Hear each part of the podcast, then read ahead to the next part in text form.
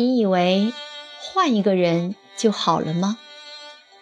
今天跟朋友小恩聊天，她和男朋友还处在冷战期。我见过那个男孩，之前合作过，人很好。还记得一个细节，有一次一起出差到外地，在餐厅听到服务员说当地有一家甜点很好吃，他就跑了好几条街。找到那家店，买给小恩。跟小恩提起这件事，他不以为然。就这一次好，总被你们拿来说。隐约看到了他嘴角的笑。就这一次好吗？你再想想。小恩絮絮叨叨地说了不少男孩做的一些事，说着说着，自己都笑了。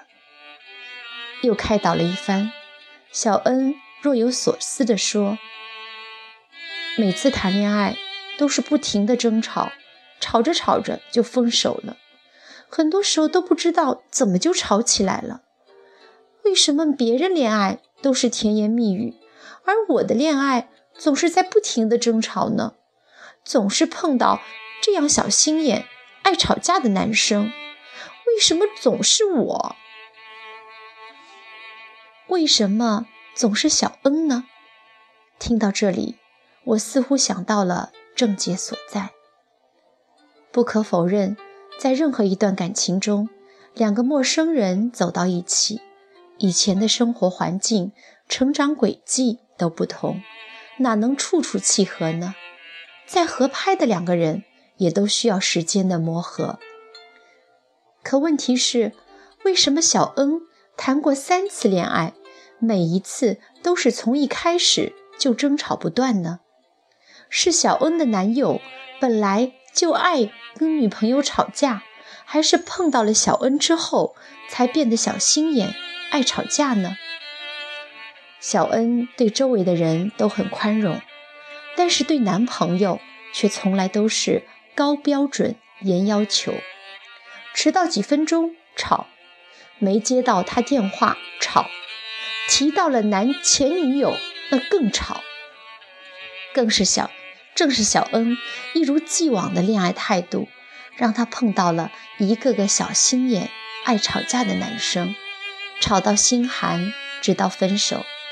可以想到，如果小恩不改变，分手之后再交男朋友，还是会这样。很多事情同理，不是换一个人。问题就可以解决的。有一次在学校快递点排队取快递，新来的快递员动作有点慢，后面的女孩马上开启了疯狂模式。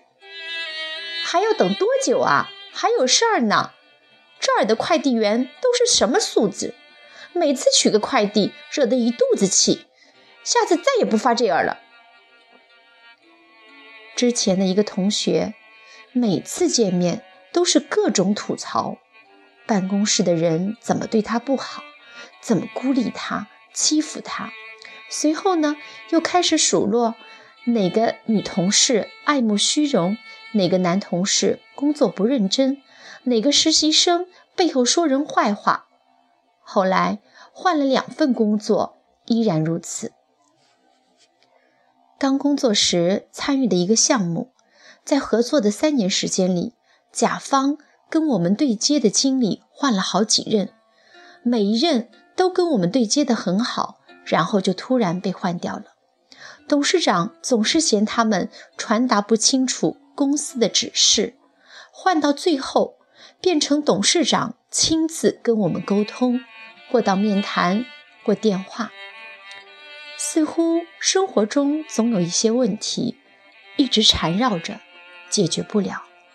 只是你以为换一个人就好了吗？为什么总是碰到爱吵架的男朋友？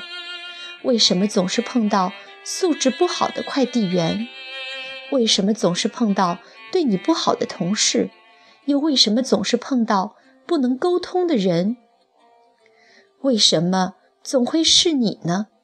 是他们本来就不好，还是碰到了你之后变得不好，是他们针对你，还是你处处不留余地呢？有些时候，有些问题，别说换一个人，就算换一达人，恐怕也不能解决问题。我们每天要接触到很多人，也许会碰到那么几个不按常理出牌的人，但是大部分的时候，人和人之间是可以和平相处的。如果一个人和其他人之间的连结出了问题，而且总是同样的问题，可能自己也要反省了。像小恩和男朋友之间，并没有本质上的问题。只是两个人经常有小摩擦。若小恩学会宽容，见台阶就下，一句话说错了，笑笑就过去了；一次架吵完了，抱抱就过去了。这样，小恩的男朋友可能就会变得不爱吵架了。同样的道理，也许对快递员多一份理解和尊重，快递员。就会变得通情达理、热心善良了。也许对周围的人多一份热情和宽容，一起共事的人就变得不冷漠了。对下属多一份体谅和耐心，下属就变得尽心尽职、能力强的好员工了。周围的人并没有那么多的精力去针对任何一个人，而且争吵。一个人吵不起来，沟通一个人做不来，不愉快一个人也做不到啊。人和人之间都有一面无形的镜子，别人会用你对他的模样来对待你。太多的问题真的不是换一个人就可以解决的。再比如，一位主妇多年来一直抱怨住在对面的人懒惰。晾晒的衣服上总有很多的斑点。有一天，他拿起抹布擦干净自己家的窗户，才恍然大悟：再干净的衣服，他隔着带污点的玻璃看过去，也是脏的。同理，带着自己的苛刻和高傲去看其他人，自然看不到别人的包容和理解；你带着自己的挑剔，自然看不到别人的努力。带着自己的敌意，自然看不到别人的善意。如果是这样，换一个人看，还是一样的。如果不改变自己的态度和处事方式，换几个人，问题还是问题。仔细想来，在物质充裕的背景下，我们习惯了东西坏了就换，以至于。感情出问题了，沟通出问题了，人和人之间的连结出问题了，最先想到的解决办法就是换一个人。殊不知，这样并不能解决问题，尝试修复和改变才是最有效的办法。曾看到一条微博写的贴切，问奶奶是什么让他们。维护一份感情长达六十年。奶奶说：“那个年代，什么东西坏了都会想要修；现在，什么坏了都想着换。感情也是如此。东西也罢，感情也好，使之长久的最好办法就是珍惜和维护。”而不是一有问题就换。